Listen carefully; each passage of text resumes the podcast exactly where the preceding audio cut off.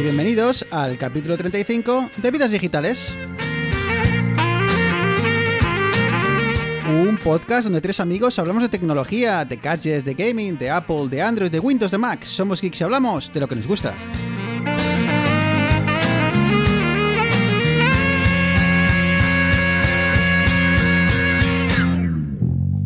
No te bajas.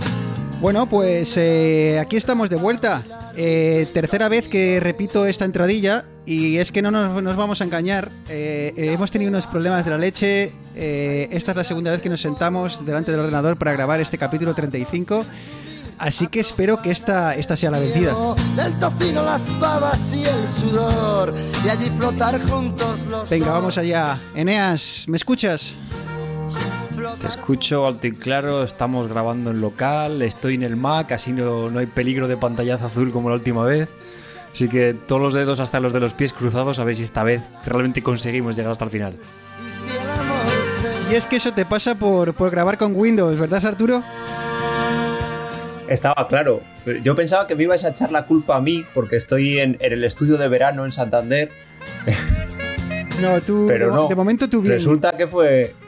Sí, sí, sí. Resulta que, que fue el amigo Windows. Claro, ese pantallazo azul de la muerte que, que saltó a Eneas en mitad de la, de la última, bueno, de la grabación y, y bueno, pues ya eh, nos echó todo al traste porque luego ya nos fue imposible retomarlo. Así que nada, bueno, pues como decía Eneas, cruzando todos los dedos que tenemos, eh, venga, vamos al lío. Vamos a por ello, a por el capítulo número 35. A gritos tener su colofón, su creciendo final. Y bueno, pues eh, como de costumbre vamos a arrancar, vamos a arrancar con noticias, chicos, y arranquemos con, con Gmail Eneas, que parece que prepara un rediseño de su interfaz. Sí, eh, en este mundo en el que las filtraciones cada vez son como algo más habitual, que no sabemos muy bien si lo hacen aposta o no, o es- son globos sonda, pues sí, eh, se ha filtrado un poquitín el, que será, parece ser, el, futuro diseño tanto de Gmail como de toda esta suite online que, va a proveer Google. Y bueno, tirando muy, muy en la línea de lo que está haciendo Google con Gmail últimamente, eh, fondos bastante blancos, líneas bastante marcadas dentro de- del diseño que llevan, que llevan ahora por bandera. Y bueno, bien, a mí, a mí me gusta, sinceramente me parece algo distinto, coherente y tiene buena pinta. No sé si Eneas, si esto te recuerda a la jugada de Microsoft de hace unos meses de lanzar una aplicación como Microsoft Office para, para iOS, de momento solo para, para el iPhone, y en la que intentan pues unificar lo que sería Word, PowerPoint, eh, Excel, todo en una, incluso añadir algunas funcionalidades de Microsoft Lens, que es la, aplicación que tienen para, para escanear archi- archivos, documentos y demás. Parece que es una jugada un poco parecida, el, tar- el tratar de, unificar y simplificar eh, la, interfaz de usuario para que, bueno, pues no tenga que saltar de una, de una aplicación a otra. Sí, además, eh, hoy en día que ya no llevamos un portátil arriba abajo, sino que vamos con, móviles o tablets, en el caso, bueno, que, alguien tenga un iPad o si es un, un osado tenga algún otro de alguna otra marca. Al final es, es más cómodo tener una sola aplicación, un solo centro, digamos, de control con todo en el mismo sitio y poder con, con pestañitas ir pasando de, de tipos de fichero, tipos de programas de uno a otro. Yo no sé qué será mejor. El caso es que en su día no os acordáis cuando Apple de repente separó los podcasts de la aplicación de música, la gente dijo, wow.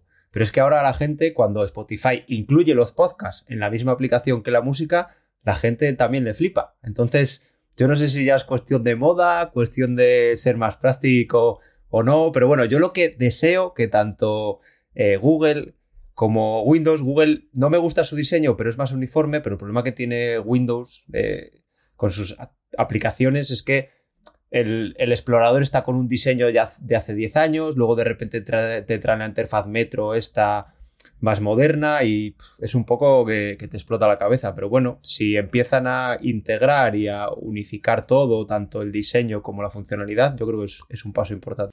Oye Arturo, em, si no me equivoco, tanto Google como Apple eh, tiene una serie de directrices para vosotros los desarrolladores a partir de las cuales os tenéis que guiar para desarrollar una aplicación. No sé si es obligatorio en el caso de Apple, en el, que es en el sector en el que tienes más experiencia tú, si es obligatorio seguir esas directrices o simplemente son eso, directrices para que, recomiendan para, para un uso conjunto en todas esas aplicaciones. Sí, al final son, como dices, son directrices, son recomendaciones que... También te digo que las herramientas nativas de desarrollo de tanto de Android como de iOS vienen muy enfocadas a que, a que si no haces cosas raras ya te venga esa filosofía de diseño, pero bueno, te dan incluso el tamaño mínimo de un botón para ser funcional, transparencias, cómo deben funcionar y demás. Pero bueno, el problema es que también las van cambiando de año a año. Ya hemos visto la, nueva versión de MacOS de Big Sur que, que lo bueno es que muchas cosas las haces gratis, digamos, que ya recompilas y ya te las hace gratis, pero sí que hay veces que, te vuelves un poquitín loco para, para respetarlo de un año a otro. Bueno, y seguimos un poco charlando de aplicaciones, eh, Arturo. Eh, continúo contigo. Eh, normativa europea para tiendas de aplicaciones quizás sea un poco engorroso, pero vamos a, tratarlo un poco por encima. ¿De qué va el tema? ¿De qué, ¿Cuáles son las últimas novedades?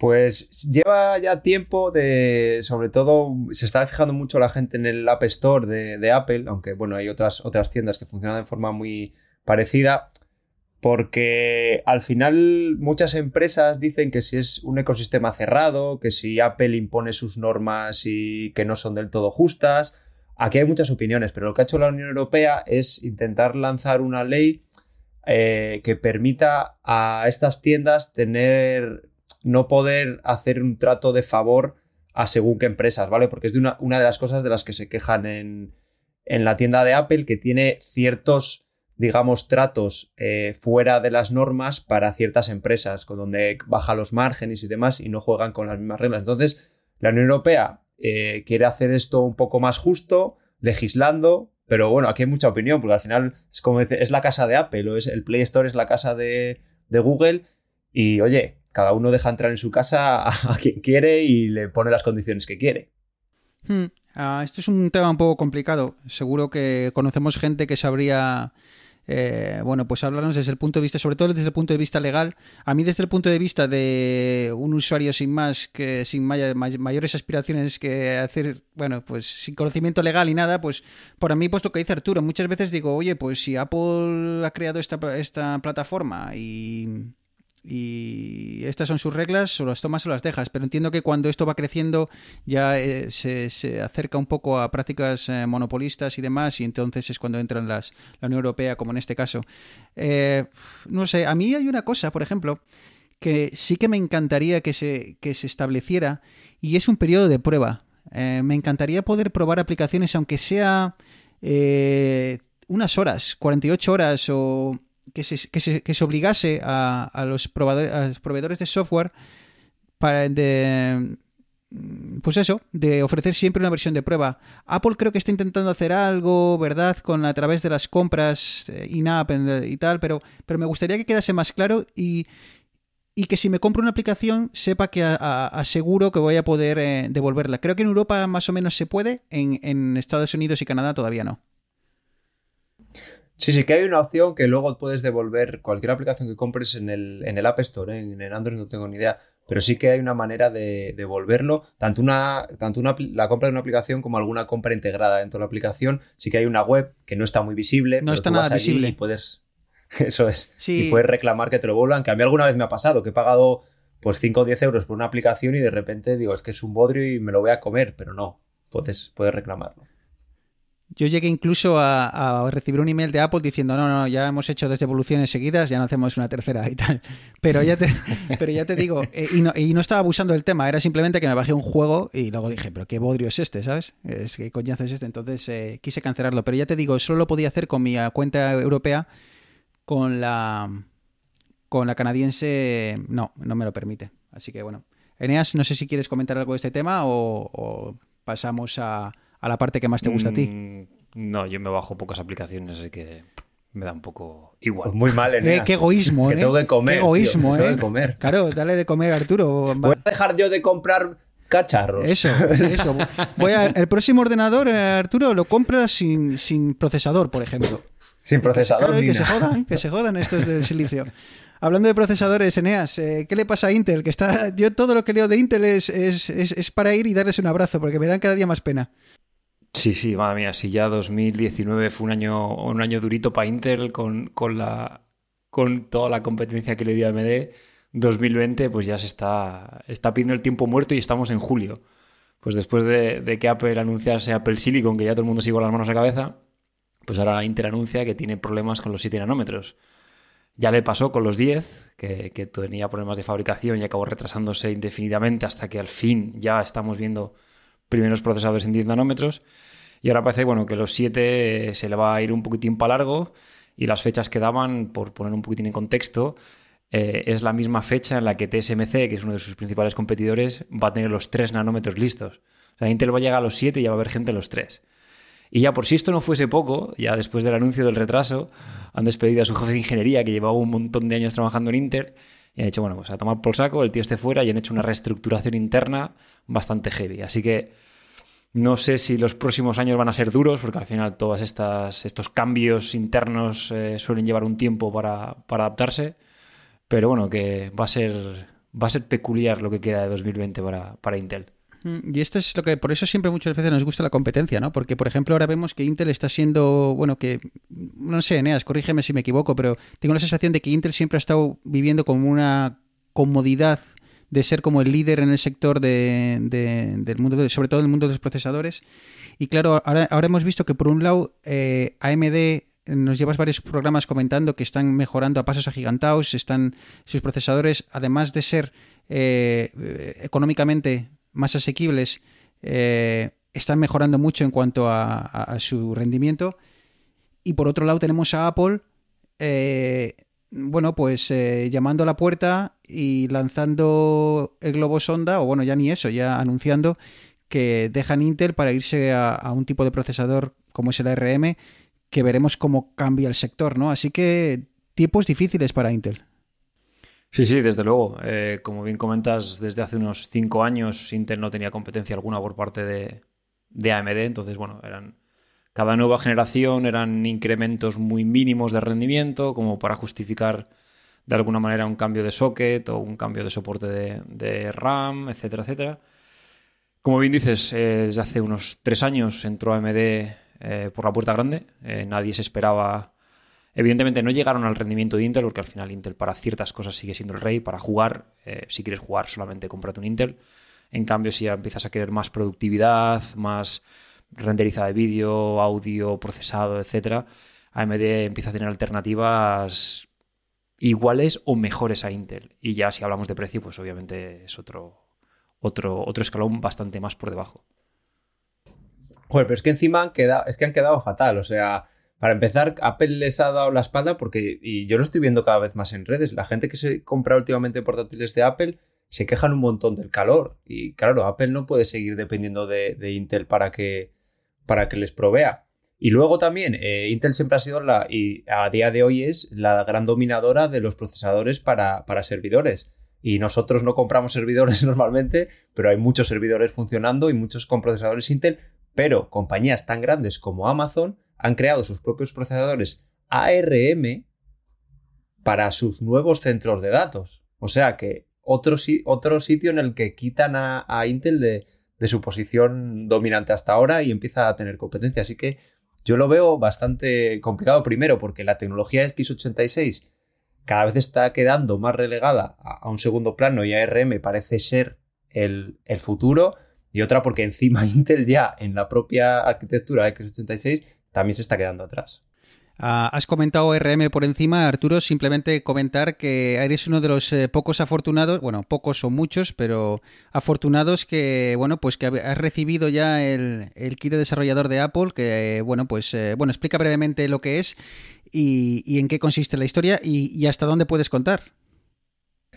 Sí, pues eh, al final Apple anunció la transición que ya comentamos a, ARM y bueno, para que los desarrolladores vamos, vayamos portando nuestras aplicaciones, que ya os digo que yo eh, tengo cuatro aplicaciones que, y ya está, le he dado al botón de compilar y no he tenido que hacer absolutamente nada y funciona perfectamente en el, en el Mac con, con ARM. Bueno, pues nos ha dado, digamos, un kit de desarrollo que al final era coger el, el cascarón, digamos, del de, envoltorio de un Mac mini y ponerle el procesador del último iPad, el A12Z, si no me equivoco. Y el problema que tenemos es que la primera regla del club de desarrolladores de, Apple es que no se habla del club de desarrolladores de Apple, con lo cual hay un NDA muy fuerte por el que no podemos hablar de ni, hacer pruebas ni, ni, hablar de rendimiento. Entonces, el día que ya nos dejen hablar, ya me explayaré, pero bueno, de momento solo puedo deciros que estoy contento. Bueno, pues a, ver, ¿eh? y que tampoco es que me ha llamado la atención, Eneas, no sé si te ha llamado la atención, o, tú que estás más en el mundillo de, YouTube y demás, ¿has visto alguna filtración real o algún vídeo? La gente está siendo muy comedida, ¿eh? Nada de... Es que... ¿No os llama la atención? el NDA tiene que ser tan fuerte, o sea, en plan de como, como simplemente lo abras y saques una foto, en plan, ya despídete de cualquier tipo de contacto con Apple de aquí hasta 15 generaciones para adelante. Sí, el NDA viene del, inglés No Disclosure Agreement, que simplemente es un contrato de confidencialidad en el cual me imagino que hay unas cláusulas, Arturo, que tú hayas tenido que leer y firmar para poder recibir ese, ese, bueno, ese dispositivo.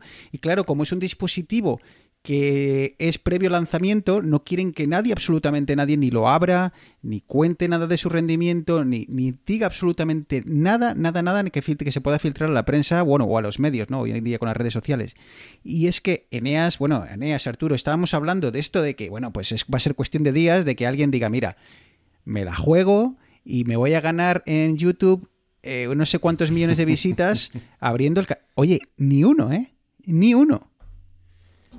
Pues sí, a lo que han publicado es algún Geeksbench con la, con, o sea, digamos, una prueba de rendimiento. Lo que pasa es que todavía no estaba aportada la nueva arquitectura, con lo cual dio cifras muy buenas, pero, pero no tanto. Pero creo, el otro día lo escuché, de hecho no lo he visto, pero lo escuché, no me acuerdo dónde, que ya habían portado eh, la herramienta Geekbench y que los, el rendimiento nativo con esa herramienta, que era para flipar, y eso que solo habían cogido un procesador y lo habían, o sea, ya existente de hace dos años y lo habían puesto ahí.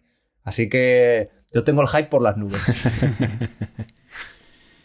y bueno, pues eh, hablando de un poquito de las redes sociales, eh, no sé si habéis, chicos, habéis estado al loro de lo que ha pasado en Twitter. Y es que hace, hace unos... Algo me han contado. Sí, ¿no? Algo sobre unos bitcoins. Pues resulta eh, que, bueno, pues que hace unos días empezamos a ver que varias cuentas gordas de Twitter, pues no sé, Apple, eh, creo que Amazon, Elon Musk, Obama creo que también era Obama. O sea, cuentas, creo que también fue, sí. Cuentas muy gordas empiezan a publicar todas el mismo mensaje sobre eh, bueno, pues eh, compra bitcoins, haz clic aquí en este link para comprar bitcoins. era, el, el, momento de devolver todo lo que habían ganado y por cada bitcoin que les mandases, ellos te devolvían dos. Todo muy real. ya te digo. Muy legítimo. El caso es que, más allá de la estafa en sí, que mm, ha sido de 100.000 euros, que entre, no sé qué lo que opináis vosotros, pero a mí me ha parecido ridícula para lo que podía haber sido. Eh, esto a nivel global, escala global, millones de personas recibiendo este, este mensaje. 100.000 euros, me parece... Eh, euros, sí. Eh, bueno, sí si eran euros o dólares, pero vamos a decir euros.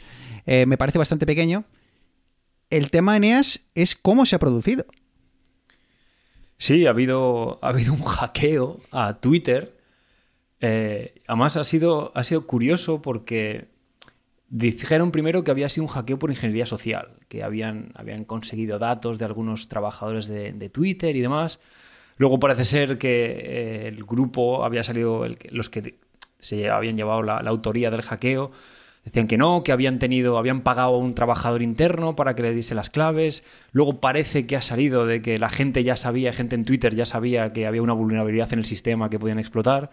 Entonces está todo un poco, un poco oscurito, pero bueno, llama la atención que, estas compañías, que no estamos hablando de una aplicación de terceros eh, chorras, estamos hablando de Twitter, que es una de las redes sociales más importantes del mundo, oye, pues que sea tan fácil o que hayan podido llegar tan lejos. Porque es lo que tú decías, es que fueron al mismo tiempo cuentas bastante grandes con estos mensajes chungos. Entonces, muy, muy curioso todo. Y luego además se abrió como el debate porque, como dice Neas, eh, creo que la principal, la o sea, el, problema fue que tuvieron acceso a una herramienta que tienen los, los empleados de Twitter y claro, se empezó a decir que hay muchas empresas que tienen muchas de estas herramientas y muchos empleados acceso a ellas que de momento, o sea, hasta ahora no se producen muchos, muchos problemas, pero ahí está también el problema de privacidad, porque en estas herramientas también pueden ver más información sobre, sobre los usuarios de la, que, de la que deberían. Yo fui de los tontos que cambió la contraseña justo cuando se produjo el ataque y estuve hasta el día siguiente sin poder tuitear, porque como, eh, como lo que hacían era resetear las contraseñas para poder tuitear desde esas cuentas, pues dejaron de funcionar el reseteo de contraseñas. Si tú reseteabas tu contraseña, podrías entrar, pero a la hora de tuitear no te aparecía, no te dejaba pulsar el enlace. La verdad es que muy curioso, porque normalmente, como decía Nea, esto suele ser siempre, pues bueno, pues una cuenta en concreto que consiguen eh, pues de, alguna forma conseguir el password y entonces normalmente es un, er, era un error del usuario, ¿no? Un error eh, a la hora de, bueno, de una forma o de otra, eh, pues bueno, regalar tu, tu, contraseña a un usuario que, entra, entra se, hace, se hace pasar por ti y, y tuitea en tu nombre. Pero este caso era al revés. O sea, no al revés. Realmente no era problema del usuario, sino que habían entrado por, Twitter, habían entrado por, detrás de, todo esto, por ya estaban dentro de la casa. ¿Sabes? Entonces, eh, eso, no te habían quitado las llaves de tu casa y habían abierto la puerta, sino que cuando quisiste verlo ya habían entrado por la chimenea. Entonces ha sido, ha sido bastante curioso. ¿Os apetece seguir charlando de seguridad? Ya no tanto noticias, pero bueno, podemos charlar un poquillo sobre seguridad y algunas cosillas que han ido apareciendo estos días. os parece bien? Sí, perfecto. Pues perfecto, eh, perfecto. venga, vamos al lío.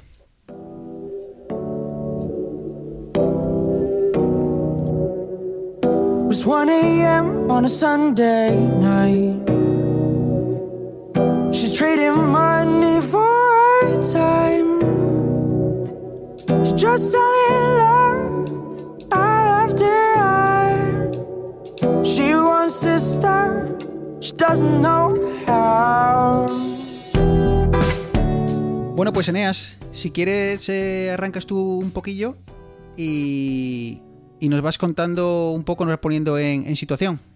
Vale, pues mira, yo os voy a contar una, cosa que me ha pasado hace, hace un par de semanas y que yo creo que ejemplifica exactamente eh, esto, esto que comentabas tú antes de, de, cómo un usuario a veces cae en trampas para regalar, entre comillas, su password y su, y su usuario a gente malintencionada. Entonces os pongo en situación, yo estaba en casa tranquilamente, en, el sofá viendo la tele y me llega un correo electrónico. qué raro, Arturo, qué raro que, que Eneas esté en el sofá tirado viendo la tele. seguro que con esa camiseta de tirantes que me lleva también. Seguro. Entonces me llega un correo de Steam, aparentemente de Steam. Y me dice, hola, con, un, con el nombre de usuario que casualmente era el mismo de mi correo electrónico. Hola, no sé qué. Eh, aquí tienes tu código para entrar a tu cuenta de Steam. Eh, si tú no has pedido el acceso a tu cuenta Steam, por favor pulsa este link, no sé qué, no sé cuándo. Y veas el correo y decías, hostia, esto es, Steam, coño. Están intentando. O sea, alguien ha conseguido mi contraseña y mi usuario y están entrando a mi cuenta Steam. Entonces, claro, aquí ya entra el momento de pánico. Quien dice Steam, dice el banco, dice cualquier otro, otro servicio en el que tú tengas una, identidad online. Y claro, ahí de, repente me entró la, agonía y digo, uy, uy, uy, que me están entrando, que me están entrando, que me están entrando. Ese es el primer problema. Si nos volvemos locos y directamente clicamos como unos miuras en el link que nos dan, ahí ya estamos, estamos perdidos. Entonces, os voy a contar un poquitín el proceso que seguí yo para darme cuenta de que esto era una estafa. Entonces, lo primero es que digo, bueno, es Steam, vale, logo y tal está bien. El nombre de usuario, digo, claro, pero es que este es, es mi dirección de correo sin el gmail.com. Pero mi usuario de Steam no es así. Digo, uy, ya esto es, ya esto es la primera cosa que, que ya me empezó a chirriar. Y bueno, vale. Luego sigo pensando y digo, ah, claro, pero es que yo tengo la app de Steam y cuando me intento loguear desde un PC nuevo es la app de Steam en el móvil la que me da el código de validación. Vale, bien, pues ya lo siguiente. Y luego ya me iluminé y dije, claro, pero si es que encima esta cuenta de correo no es la que tengo asociada a Steam. ¿Qué es lo que pasa? Que esta gente lo que hace es dice, bueno, pillo listas de correo, cojo el nombre del correo y lo utilizo como usuario y tiro globosonda. Y si de 100.000 correos que mandan uno cuela, pues oye, ya tienes acceso a una cuenta de Steam que luego puedes revender o, hacer lo que quieras con ella. Porque lo que te piden es haz clic en este enlace. Correcto. Ese enlace te hace, te hace creer que estás entrando a Steam y realmente estás entrando a una web que no es la de Steam, pero que es igual, está clonada. Y cuando tú introduces tu usuario y contraseña, ellos te dicen, muchísimas gracias, Eneas. Ya tienen tu usuario y contraseña y entonces las utilizan para entrar ellos ya a la página de Steam real y, robarte, y robarte tu cuenta. Así que, bueno, Hay que tener cuidado con esas cosas. A mí me ha pasado el otro día con Facebook. Me ha llegado un aviso. eh, dice el típico de Bruno. eh, eh, aquí está el código de. No sé, de reseteo de tu cuenta o demás. O que, que has solicitado. He dicho, uy, pero si yo no he solicitado nada, chico. Y en este caso sí es real. Eh, muchas veces yo simplemente creo que es alguien que intenta entrar con su cuenta y pone mal el mail. A mí, Brunos Novos tiene que haber más en el mundo. Bueno, hay en el mundo. Había hasta un jugador de fútbol que se llama Bruno Novo. Y, y, y bueno, normalmente no me preocupo y, y, bueno, pues compruebo lo que dice Neas, que es realmente que viene de Facebook, que es todo real y, y normalmente lo, lo dejo pasar. Pero bueno, esto tiene una solución fácil, Eneas. Eh, y hemos hablado de ella. Correcto, correcto. ¿Qué Gestores de fue? contraseñas. Programa 5 puede ser, allá por, Por- por ahí. 1983. Bueno, tan- no hace tanto, pero sí, fue uno de los primeros programas en el que hablamos de gestores de contraseñas. Y no me canso de recomendar usar gestores de contraseñas una y otra vez. Os invitamos a escuchar ese programa. Eh, básicamente es un sistema que te permite alojar tus contraseñas de una forma segura y sobre todo crear contraseñas, que para mí es lo más productivo. O sea, antes yo tenía una fricción tremenda a la hora de crear una nueva cuenta en cualquier servicio, solo por el hecho de tener que crear la cuenta, eh, crear un- una contraseña y recordarla, ¿no? Y entonces esa fricción hacía que al final acabara usando siempre el mismo password o un password cambiando la última letra. Desde que tengo un gestor de contraseñas me da igual, le dejo al gestor de contraseñas que cree su contraseña, que la memorice, que la cree lo más compleja posible y no me tengo que preocupar de nada. Así que si queréis saber más del tema, echad un vistazo a los primeros capítulos de Vidas Digitales. Eneas di- dice que es el 5, así que ya sabéis. Y cualquier duda, y si queréis que volvamos a tratar el tema, pues nos lo decís en Twitter, ¿ok? Arroba Vidas Digitales. Eh, Eneas, entonces, eh, bueno, esto nos da pie, yo creo que a charlar un poquitín más sobre otro problema que está ocurriendo en España recientemente. Sí, y, es, y esto también es otro caso real que me ha pasado a mí. No, no es exactamente lo que vamos a hablar, pero da un poquitín pie a- al, al motivo este. Y es que también estaba otro día sentado en el sofá viendo la tele con mi camiseta de tirantes, porque en Barcelona Le, hace un le calor. pilló que otra vez, otra vez le pilló en el sofá. vaya. Casualidad. La ¿eh? casualidad. Nunca y le me- pilla trabajando. Esa, no, claro, es que yo. Nada, nada, eso es para. Entonces me llega un correo de Evernote, un servicio, no sé si recordará, no sé, yo creo, que la gente lo seguirá utilizando. Yo lo probé en su día, pero básicamente te permitía crear notas online y compartir entre dispositivos y demás.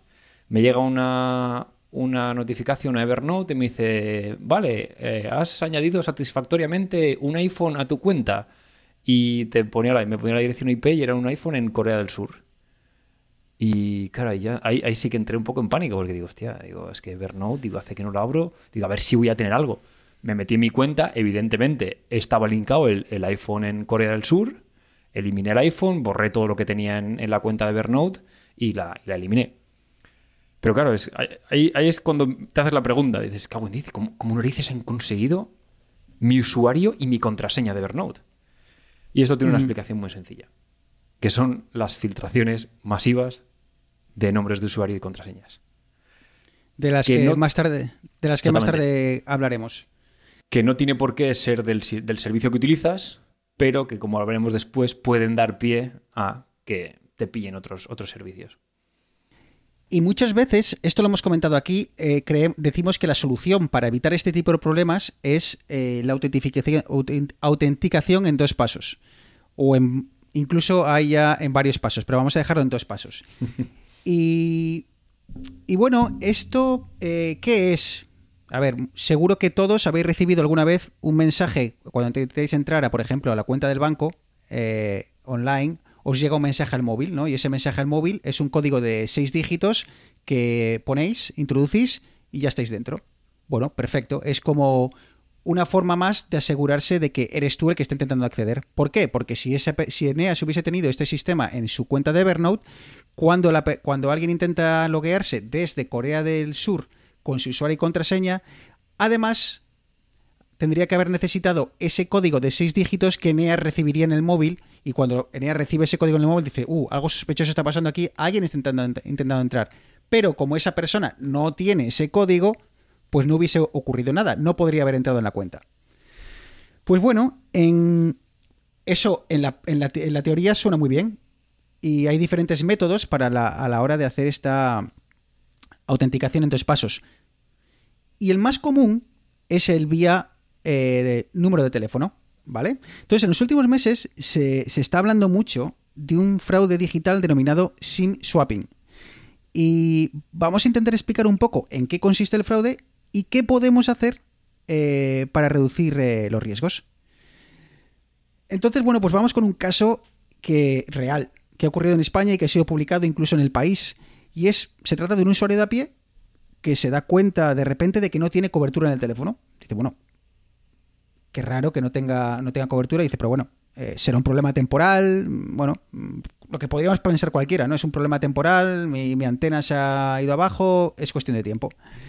Eh, Pasan las horas, el hombre sigue sin cobertura y el usuario llama desde otro móvil a, pues a, la, compañía telefónica y, le indican que no, que se ha producido un duplicado de la tarjeta y que su cuenta ha quedado, ya no, bueno, que esa, esa, tarjeta SIM no está operativa y que simplemente, pues bueno, que la nueva tarjeta es la que está funcionando. Y claro, dice el usuario, oiga, que yo no he, yo no he solicitado la duplicación de ninguna tarjeta. Eh, y ahí es cuando saltan las alarmas. Dice, ¿qué está pasando aquí, no? Alguien había solicitado el duplicado de la tarjeta en su nombre para hacerse con su número de teléfono. Entonces, ¿para qué quiere un estafador este número de teléfono? ¿Simplemente para hacer llamadas? Pues no. El motivo más peligroso y el motivo real no es otro que recibir esos mensajes de autenticación que la entidad bancaria envía al, teléfono. Entonces, eh, Arturo, bueno, eh, hablamos brevemente qué es esto de la autenticación, aunque ya lo hemos comentado, pero bueno, para darle un, para dejarlo bien claro, ¿qué es esto de la autenticación en dos pasos? Sí, también aparte de autenticación en dos pasos, a mí me gusta llamarle autenticación de dos factores, ¿vale? Porque al final es un, el primer factor, el primer paso sería eh, usuario y contraseña que es algo que tú sabes, algo que conoces, una información que tú conoces, y luego, por otro lado, estaría la recepción de ese código mediante correo electrónico, mediante SMS, mediante alguna aplicación, que es algo que tú tienes, ¿vale? Porque supone que tú tienes tu aplicación instalada en el móvil, tú tienes el correo en tu móvil, tú tienes eh, tu tarjeta SIM a la que te llega un correo. Entonces, con esos dos pasos, lo que haces es que alguien, si te roba la contraseña no pueda, eh, no tenga uno de esos dos pasos, que es el, paso siguiente de recibir el código, y si alguien roba tu móvil y lo tienes sin contraseña o lo tienes con cuatro ceros en la contraseña para desbloquear el móvil y puede leer tu correo, le pueda llegar ese código, pero en principio no, no debería saber tu contraseña. ¿Cuál es el problema? Que es lo que, lo que ha estado comentando Eneas primero el, el, como eh, habéis ido comentando, eh, los dos casos, eh, uno utilizaban para enviar este código el correo electrónico y en otro el servicio de mensajería, ¿vale? Mediante la tarjeta SIM. En ambos casos, pues el correo electrónico, cualquiera puede enviarte un correo electrónico y poner incluso, puede poner un remitente conocido. O sea, digamos que el correo electrónico es un canal inseguro, salvo que tengas una aplicación especial, pero el 99,9% de los correos electrónicos es un canal inseguro y cualquiera puede enviarte un correo en nombre de alguien y confundirte, ¿vale? Por otro lado, también la tarjeta SIM, pues igual, eh, como en el caso que nos exponía Bruno, se puede duplicar la SIM y eh, ahí el operador debería de tener más cuidado a la hora de comprobar eh, la identidad del que quiere el duplicado, pero también hay otra cosa, los mensajes SMS, tú te pones con un capturador de señales, ¿vale? Por llamarle de una manera que nos entendamos todos. Y eso va en claro. Tú puedes ponerte al lado de un teléfono móvil y ver los SMS que entran y salen, con lo cual son canales inseguros. ¿Qué sería seguro para la autenticación en dos pasos? Pues bueno, luego nos pondremos ejemplos, pero bueno, yo pongo dos ejemplos muy rápidos.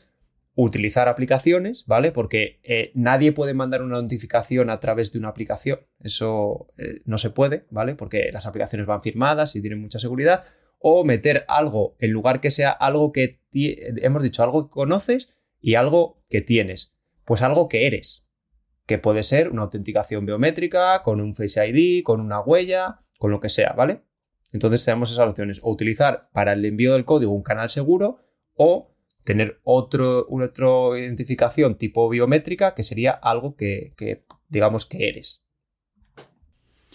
Entonces, eh, obviamente eh, queda claro que, que, el envío por SMS es algo que las, que las compañías Eneas deberían de empezar a dejar de usar porque es fácilmente, fácilmente, pues... Pues yo no sé si, bueno, porque ha dicho Arturo, se puede incluso eh, captar, o sea, como no van cifrados, se pueden interceptar. Pero por lo que vemos, eh, es muy fácil a día de hoy conseguir un duplicado de tarjeta, o al menos las compañías, al menos hasta día de hoy, no están haciendo todo lo que deberían antes de aprobar una duplicación. Así que igual lo recomendable es que estas empresas empiecen a optar por otros canales como, bueno, pues como los que han comentado Eneas, o perdón, Arturo, o como los que podemos comentar ahora. Sí, además a mí me llama la atención el, que, muchos bancos eh, tiren de SMS para, para validación de, de, de un montón de operaciones. O sea, ya no te estoy hablando de tarjeta de coordenadas como por ejemplo... ¿Tú has visto las apps de los bancos Eneas? bancos que simplemente no sé de qué te extrañas. Pero es que, es que la tarjeta de coordenadas, eso tenía que estar prohibido por ley. es que eso, eso va ante... Eh, Arturo, ¿te acuerdas en, un programa en el que hablaste tú, eh, estabas con... En el, que grabaste con, Julio, eh, uno de los participantes en el último, antes de la WWDC, grabaste un par de capítulos con Julio para su, podcast, comentaba uno de los participantes, no me acuerdo quién, que los bancos al parecer que podemos creer que son los eh, vamos, pioneros en cuanto a tecnología, cuando encuentran una, aplicación que funciona o un sistema que más o menos funciona, se quedan ahí, se estancan ahí y de ahí no hay quien los mueva. Alguien lo comentaba eh, como desarrollador profesional. Y claro, entiendo que digan, bueno, pues si la tarjeta de coordenadas funciona, tiramos con la tarjeta de coordenadas hasta nueva orden. O si el, eh, la autenticación por SMS funciona, pues tiramos con esta autenticación hasta nueva orden. Pero es que igual tienen que dar un paso más allá, porque Neas, yo no sabía que todavía eso funcionaba con la tarjeta de coordenadas, pero me has dejado pillado, ¿eh? Lo que pasa es que, bueno, puedes sustituirlo por una clave personal, pero me llama la atención que no estén utilizando servicios como bien hablabas tú, como hablabas tú, el, el Google Authenticator o algo así. Pero claro, yo también luego entiendo que, a ver, para nosotros que somos geeks y nos gusta, pues oye, no te, no te supone ningún problema tener un par de aplicaciones de autenticación con las que luego otras aplicaciones puedan tirar. Pero claro, tú vete a donde tu madre y no, no, mamá, que tienes que bajar el Google Authenticator, tienes que meter la cuenta de no sé qué para... Es algo que, no, no, entra tan fácilmente. ¿No se puede hacer esto por notificación push a través de la propia aplicación del, banco? ¿O no se puede hacer algo a través de la propia aplicación del banco para que sea ese la aplicación que te genera esa contraseña? Sí, sí, sí, sí. Pero no habéis visto. No me oís. Sí, sí, perfectamente. Perfecto. Ah, perdón, perdón. Sí, pero ¿no habéis visto las aplicaciones de los bancos? ¿Cómo son? de malas. Que, no es el que, creo que Eneas, creo que el que no se ha escuchado es él. Creo que se ha desconectado. Porque Arturo, precisamente, por favor, vamos a cruzar los dedos que esto no falle, ¿eh? eh eh, precisamente lo que estábamos comentando es que en el último programa que grabaste tú con Julio, que comentabais precisamente eso, que los bancos son los últimos en adoptar las últimas medidas de seguridad, las últimas actualizaciones de software y, igual es el hecho de que, pues bueno, que sigan con la, con la tarjeta de coordenadas o el, SM, o el SMS como servicio de verificación, es, es precisamente eso, porque son los últimos en adoptar las últimas tecnologías. Sí, por eso os digo que al final parece que son adalides de la comunicación y de la tecnología, pero están súper atrasados, pues tanto en diseño como en funcionalidades, porque es algo que no es difícil de, implementar. De hecho, es más bien sencillo que difícil, pero es que nunca, nunca se han puesto a ello y, es que, ya os digo, es sencillo y mejora la seguridad, pero enormemente. Entonces, bueno, eh, como moraleja de todo esto, si, tenéis la posibilidad de utilizar otro servicio de, autenticación que no sea el SMS, si vuestra entidad bancaria, vuestro eh, servicios como Gmail incluso lo ofrecen, eh, o Microsoft incluso tiene su propia aplicación, si tenéis la posibilidad de utilizar otra cosa que no sea el SMS clásico, es, vamos, optar por ello. No termine de contar el caso anterior. A esa persona que la hicieron el duplicado de la tarjeta eh, y, eh, a través, fue incluso con, Vodafone, esa persona la vaciaron el banco, eh, la cuenta, la cuenta corriente. luego lo pudo recuperar, pero se lo vaciaron. No me preguntéis muy bien por qué, tenían su usuario y contraseña y al final dieron con su número de teléfono. Mm, Posiblemente fue en, esas eh, filtraciones, posiblemente en esas filtraciones masivas de datos, que todo estaba interrelacionado o igual consiguieron acceso a su correo electrónico, pero consiguieron el usuario, la contraseña y el número de teléfono. Por lo tanto, entraron hasta dentro y, le, vaciaron, le vaciaron la cuenta. Sí, es que no nos tenemos que olvidar que hay gente con muy malas intenciones que es muy buena y se dedica a estas cosas. Pues lo que tú comentabas de las filtraciones, de vez en cuando salen noticias de, oye, Yahoo ha filtrado no sé cuántos miles de millones de nombres de usuario y contraseñas, eh, Amazon ha filtrado no sé qué. Entonces, ¿qué es lo que pasa? Que todas estas, bases de datos grandes acaban en de gente con intenciones no muy, no muy puritanas. Entonces, básicamente, lo que esta gente hace generalmente es decir, vale, si se ha filtrado este nombre de usuario con esta contraseña y este correo en este servicio, voy a probar el mismo nombre de usuario, la misma contraseña y el mismo correo electrónico en varios servicios. Eh, como me pasó a mí en Evernote, puedo probar en Steam, puedo probar en Gmail, en Yahoo tal. Y si uno de repente les da acceso, pues ya tienen, ya tienen otra cuenta de nada más. Que te registras en un sitio y metes tu teléfono, pues mira, ahí ya te han pillado el teléfono. Y esto, con ingeniería social, buscando tal, pues empiezan a tirar del hilo, empiezan a tirar del hilo, y al final de una filtración de un foro que tenías tu usuario y tu contraseña, han conseguido entrar a otro servicio que tenías la misma contraseña, error por no utilizar un gestor de contraseñas o cambiar contraseñas, como bien hemos dicho, y de ahí poco a poco van, van armando el, el- paquete personalizado con todos tus datos, hasta que al final, pues como, como tú comentas, llegan a acceder a tu cuenta del banco y mediante el SIM swapping te, te dejan sin un chavo. Y que muchas veces pensamos, no, pero bueno, ¿qui- ¿quién me va a atacar a mí si yo no tengo nada? Si... A ver, eh, cuando hacen estas cosas a nivel masivo, eh, no, no van buscando a Pepín López en concreto. O sea, ellos cruzan datos y cuando crucen datos y de, repente cruce todo y todo suene la flauta, aquello empezará a pitar y dirán, a por él. Y, y claro, pues como le pasó a esta persona, este, este, este usuario que, que, como digo, lo comentaba en el país, él no era nadie de... No era el rey, bueno, iba a decir el rey de España, buen momento yo para sacar el nombre del rey de España. Bruno, Bruno que nos clausura en el podcast. Eh, era un usuario de a pie, cualquiera. Entonces, eh, que hay que tener un poquitillo, un poco de cuidado.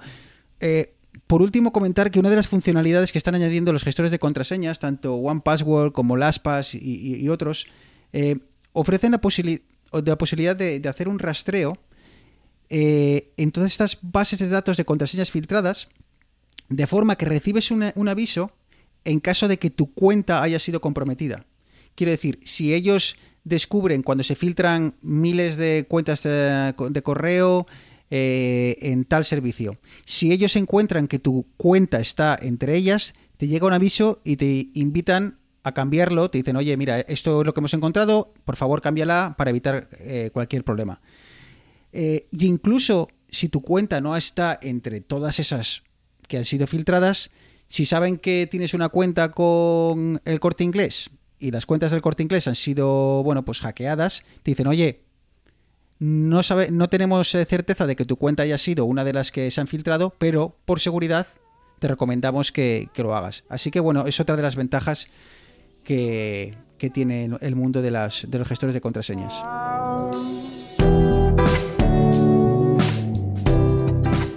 Y bueno, eh, hemos charlado un poquito de, seguridad para, bueno, pues para recordar eh, lo que es la autenticación en varios pasos, eh, las ventajas de los gestores de contraseñas.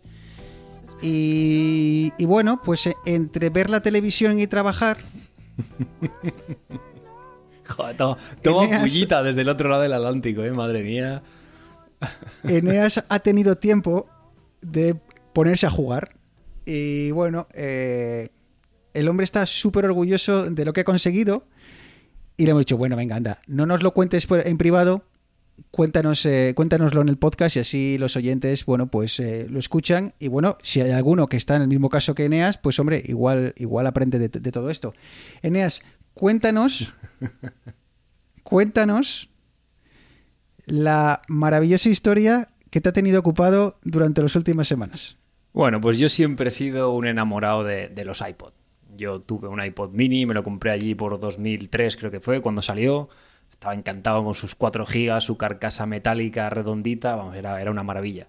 Pero se me quedó corto. Había que ver a lo que se llamaba mini de aquello. Sí, sí, que era un ladrillazo que te metía un canicazo en la cabeza y te dejaba aviado, pero bueno.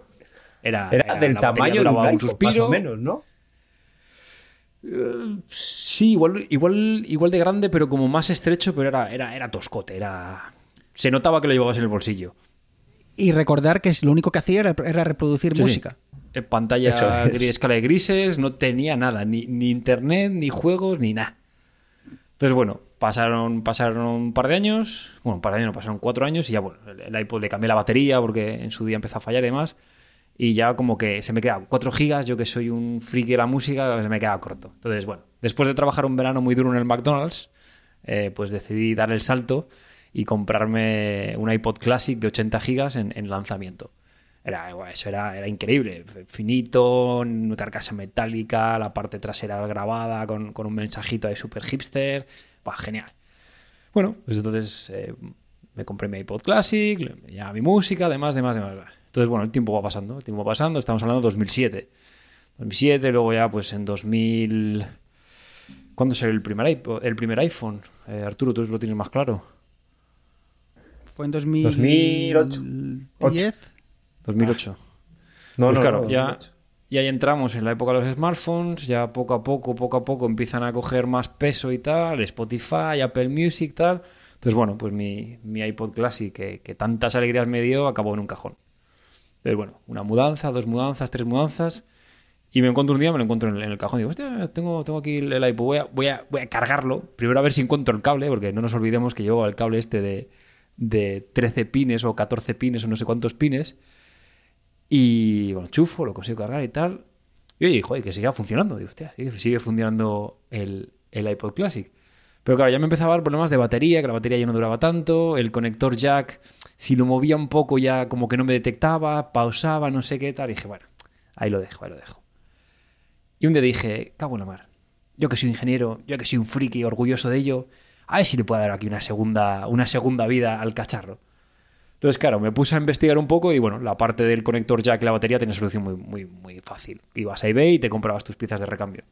El tema del disco duro está un poquitín más complicado, porque no es un disco duro al uso, sino que es un disco duro con un conector específico, pequeñito, tal.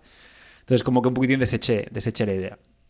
Y un día, que estaba en el sofá navegando por YouTube, vi Preparando Eh, para, ver algo. Exactamente. Vi un vídeo de un tío que básicamente tenía la misma situación que yo, que tenía un iPod Classic lo quería dar una, una segunda vida. Y en vez de, en vez de cambiar el disco duro, eh, le instaló una placa, un, circuito impreso, en el que tú puedes insertar una tarjeta SD. Entonces, estas, estas tarjetas están, están fabricadas por un. Las hace un tío en, en Inglaterra, se llama iFlash. Y básicamente puedes, desde poner una tarjeta SD, cuatro tarjetas micro SD, una tarjeta custom flash.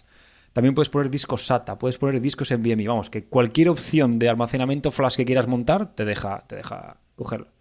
Entonces, claro, estamos en mitad de la pandemia, estoy encerrado en casa, pues ¿qué voy a hacer? Pues voy a ponerme a trastear con el iPod, pero vamos, fijísimo. Entonces entré a eBay, me compré el recambio del jack, me compré la batería nueva, me metí a la página del chico este, compré eh, el adaptador iFlash para una tarjeta SD y me, y me puse a esperar. Y claro, una semana, dos semanas, tres semanas, el tío este no me la ha mandado, se ha olvidado de mí y de repente me llegó... Se me acaba la pandemia y yo sin, sin Y de repente me llegó todo y tenía No, fa- fase 1 no, fase 1 no, quedémonos en la 2. que no me ha llegado todavía. Entonces, pues me vi con el iPod eh, listo para abrir y trastear.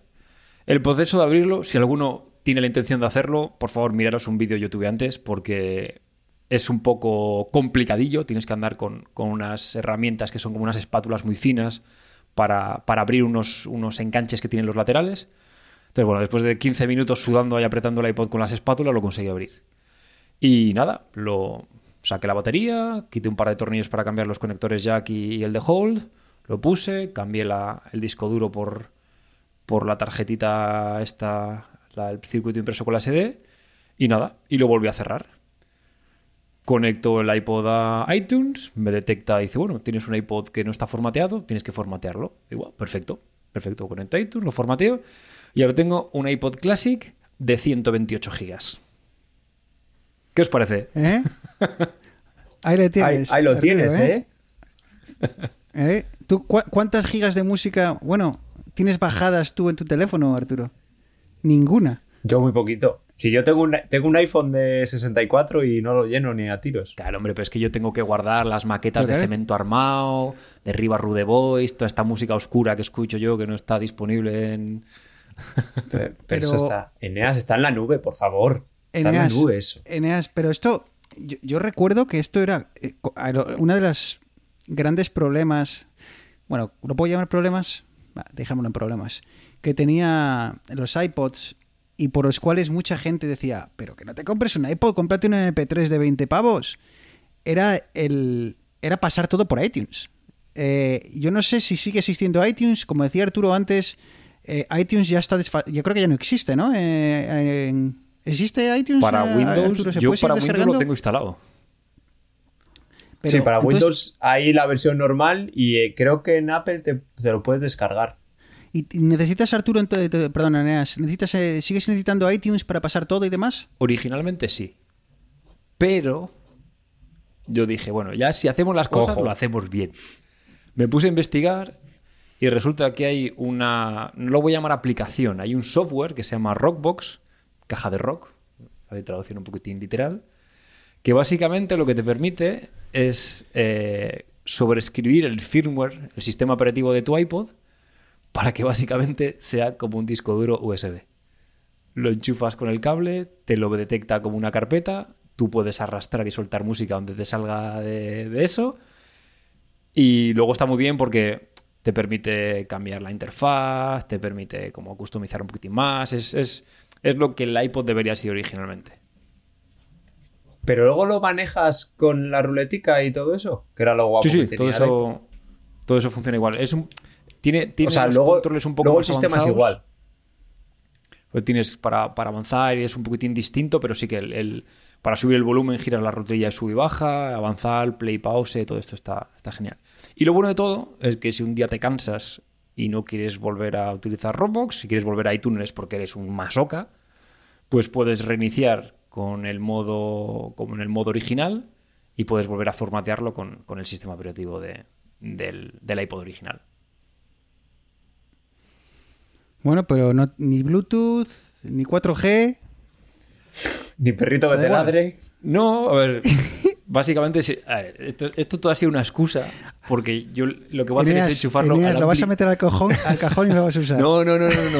Lo voy a enchufar al ampli de la guitarra que tiene, que tiene una toma de auriculares y tengo, tengo música bajada en el iPod y lo, lo enchufo ahí y toco encima de ello.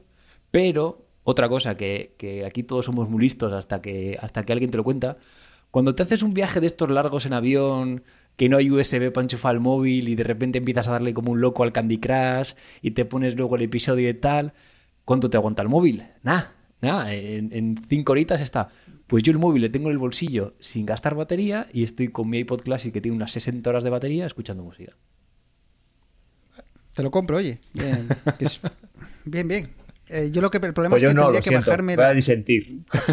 bajarme la baja- solo por no bajarme la música, pasarla. Tío, yo voy a Spotify, eh, le doy, me gusta esto, bájalo. incluso tengo las canciones que me, que me gustan, que le doy como el corazoncito, me las baja automáticamente al, al disco duro del, del móvil. Pero bueno, Claro, pues si luego vas a casa yo y esto lo, el disco a tu amigo, lo veo más como un proyecto personal. Perdón. que si luego vas a casa de tu amigo y te dice, ay, qué, qué música más guay. No tengo Spotify, pásamela. Ay, no, no puedo. Pues no, yo enchufo mi iPod y se la paso. no, sí, es, Pero es- sí, yo soy un es- es clásico. lo que yo soy tú, como.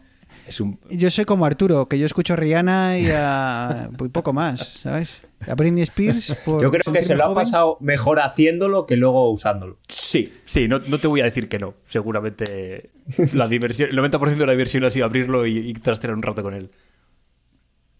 Esto me recuerda a cuando he comentado en un programa cuando mis padres, pues cuando vivía por allí y tal, hace bueno, 10, 15 años, me, me daba por chetarrear, tenía tiempo sobre todo, y me pedían imprimir algo y digo, "Sh, ah, es que no me funciona el ordenador ahora, me pillas en mal momento. Mi ordenador nunca funcionaba, porque siempre estaba cha- cacharreando, siempre haciendo lo de NEAS, pero y, y tal, así que me, me- me ha recordado a eso y, y seguro que se la ha pasado, como dices tú, eh, Arturo, mejor eh, jugando, eh, buscando en internet y la satisfacción de hacerlo que, el uso. Pero oye, ahí lo tienes. Eh, no lo vas a ya no lo tienes que tirar y si algún día lo usas, pues bienvenido sea. Son 128 gigas, es una pila de música. Never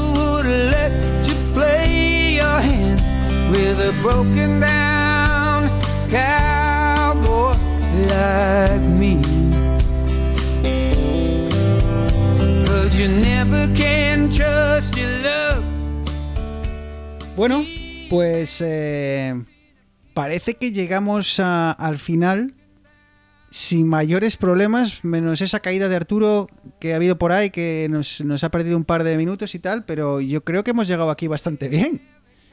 ¿Eh? Así que parece Enteros que el capítulo y 35, chicos, verdaderos, sí. Sí, sí. Sí, parece que el capítulo 35 va, va- va a ver la luz. Bueno, siempre y cuando se esté grabando.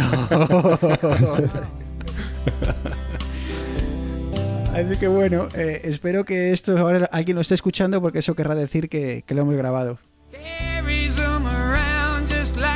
Bueno, pues eh, como siempre, eh, arroba vidas digitales en Twitter.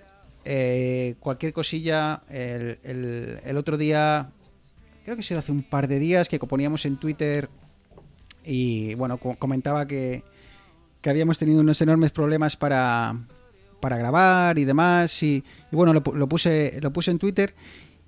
Y hubo un usuario que, bueno, que le apeteció que nos interactuamos un, poco, eh, Otto y Otto Echmiliski, a- al cual eh, le agradezco porque el otro día lo comentaba en, en un podcast este Emilcar en- y, y comentaba de la soledad del podcaster, ¿no? Es la verdad es que y lo decía Emilcar y, lo, lo hablaba con otro invitado, ellos que, que manejan unos volúmenes de usuarios, de miles de usuarios cada día, ¿no? Y miles de escuchas. Pero muchas veces la, interacción con el, con, el, con el usuario es muy baja, ¿no? Y, nos pasa a nosotros como oyentes. Escuchamos un podcast y nos, puede, nos encanta el podcast, eh, hemos disfrutado mucho con el episodio, pero no vamos a- al podcaster y le decimos, hey, eh, me ha encantado tu podcast, ¿no? Y, o tu episodio, seguid así. Y, y es un poco esa soledad en la que vivimos los podcasters, que lanzamos el mensaje al mundo y nunca sabemos realmente si alguien le escucha o no. Entonces, esa interacción con, con Otto, que como, como comentaba, me... Tenemos cuatro estadísticas que vaya usted a saber si son ciertas.